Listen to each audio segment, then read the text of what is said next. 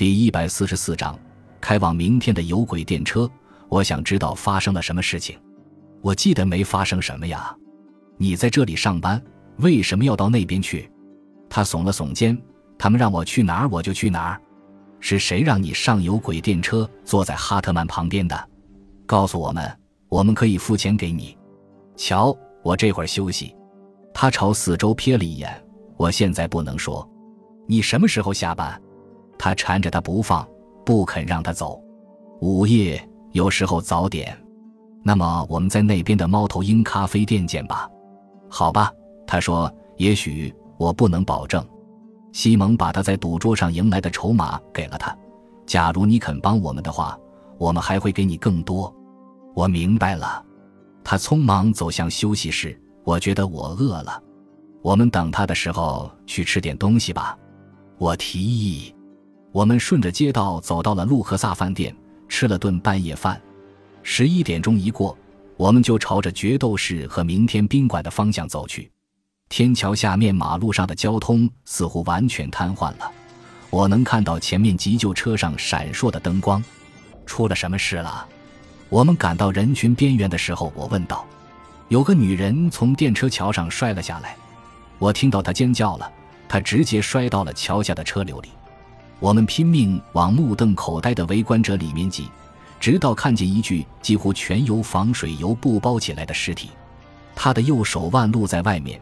是两张牌的纹身，现在有犯罪行为了。我对西蒙说：“犯罪行为一直存在，这就是为什么他们杀了他的原因。”我们在电视节目早新闻中看到了这个消息。玛利亚姆·塞门斯，决斗士宾馆的二十一点发牌手，死于从电车桥上坠落。西蒙和我在我的宾馆房间里面看着电视。最后，我说出了我们俩都在思考的问题：他们杀了他。因为他们看见我们跟他交谈了，很有可能，他承认，如果索尼·查尔斯和这事有关，他就会让监控器一直对着我们。我们最好给哈特曼打个电话，把这事告诉他。我用力按下了他套房的号码，电话那头传来他昏昏沉沉的声音：“哈特曼。”我表明了自己的身份，立刻把坏消息告诉了他。快打开电视看看新闻。他打开了电视。我听见电话的背景音里传来了新闻播报声。过了一会儿，我说：“那个昨晚死在天桥下面的女人，她就是那天晚上在有轨电车上坐在你旁边的女人。”电话那头倒吸了一口冷气。我现在正在看呢。你们确定？确定。西蒙跟他谈过，我们还约好他下班以后跟他再见面。上帝呀，可怜的麦迪！电视的声音听上去被关掉了。他说：“你和西蒙能来一下我的套房吗？我的一个搭档昨天深夜赶到了这里，他八点吃早饭，我们马上来。我们到达的时候，侍者正在端早饭。和哈特曼在一起的人名叫皮特·盖勒赫。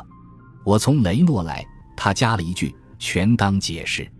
他矮个子、秃顶，戴着的黑框眼镜使他看上去显得一丝不苟。当我听说了发生在我们的赌注上的事情。我就决定开车到这儿亲自来看看。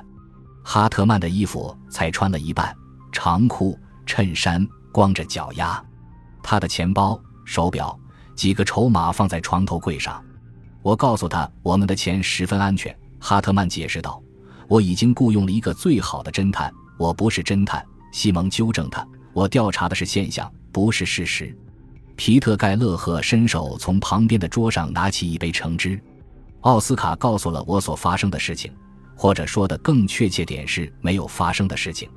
他没能在星期一晚上比赛之前用我们的赌金下注，我们能赢得一百万美元的那天就这么消失了。我们正在调查这事。我告诉他，矮个子男人显然很不高兴。仅仅调查是不够的。这个被杀的女人怎么了？哈特曼问。她出了什么事？显然。桥上的电车轨道旁边有条紧急人行通道，她可能是从桥上跳了下去，也可能是被推下去的。发生在我身上的事情跟她有关吗？几乎可以肯定有关。西蒙告诉他：“如果你坐下，放松点我就告诉你我认为所发生的事情。你的故事实在太过不可思议，我觉得它只能是真实的，或者至少从你的角度来看是真实的。我唯一确定的是，你所经历的这件事有违常理。你在银行拿了本票后，回到这家宾馆，然后立即坐上有轨电车去了明天宾馆的赌注登录处，在那里，你得知你丢了一天。在马路上，宾馆里，假设你疾病发作并倒在地上，肯定会被人看见，你就会立刻得到医疗救治。在有轨电车上，你是坐着的，也有可能打了个盹。我确信。不管在你身上发生了什么，这事确实在电车上发生过。那么只有两种可能性：要么这件事超出了科学可知的范围，要么就是犯罪；要么你被运送到了另一度空间，要么你不知不觉被人下了药，然后被绑架了。我两个都相信。哈特曼说：“好吧，让我们先来看看超出科学范围这一可能性。”你在星期一被带下了有轨电车，随即被投入了另一度空间，在那里你什么都不记得了。二十四小时后，你回到了同一辆有轨电车的同一个位子上，也许这就是发生的事。不，这不是。你描述了电车上同行的乘客，戴橘黄色帽子的游客，坐在你旁边的手腕上有纹身的年轻女人。这些人和你一起上车，一起下车。如果这是什么超自然现象的话，那么你在下电车时碰到的应该是不同的人，是星期二的乘客，而不是星期一的。但如果假设我被下了药，并被绑架了二十四小时，然后再被送回到电车上，那么车上的人仍旧是不同的呀。如果他们全都是阴谋的一部分，那么你在车上见到的就是相同的人，全都是。你说过电车的车厢里面有八到十个人。还说有个宾馆雇员领你到了第二节车厢，可是当我们重走你的路线时，并没有什么领座员。我相信你是被故意领到那节车厢的，哈特曼先生。还有几个宾馆雇员，他们值得信赖，守口如瓶。你旁边的其中一个，要么是戴橘黄色帽子的男人，要么是麦迪塞门斯，给你注射了一种速效麻醉药，手法熟练。他们怎么将我搬下车呢？很有可能用轮椅。你在赌场里面可以经常看见他们。你被带到一个私人房间，注射了镇静剂，睡了二十四小时，然后他们又用轮椅把你送回到有轨电车上，让你坐在相同的位子上，周围是相同的人，给你打了一针什么别的东西，让你清醒，直到你到了下注的地方，你才意识到已经是第二天了。为什么？皮特盖勒赫想要知道。拉斯维加斯的赌注登录处对外开张营业是为了赚钱，他们为什么要精心策划这样一个阴谋，而唯一的目的只是阻止我们将二十万美元的赌注投入比赛当中去呢？这个问题问得好，我怀疑即使西蒙阿克都回答不了。他所描述的这个阴谋，包括几个宾馆雇员，只能在索尼查尔斯知情并点头同意的前提下才能实施。可是又为了什么呢？西蒙仔细思考着盖勒赫的问题，然后问了个他自己的问题：“有谁知道你们要下这么大一笔赌注吗？”“只有我们辛迪家的四个成员。”哈特曼回答。“我需要他们的名字。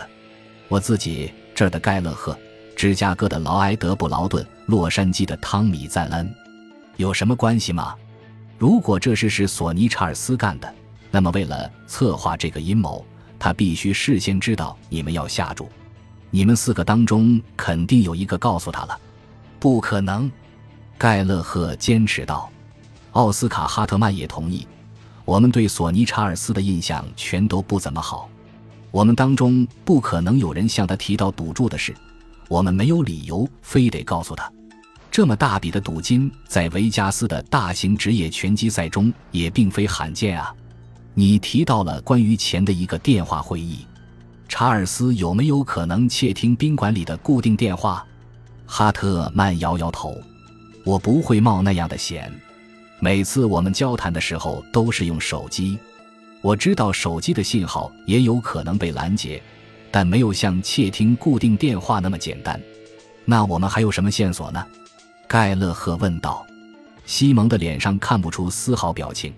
但是接着他的表情发生了变化，我认识他很长时间了，能感觉到他的沮丧不安。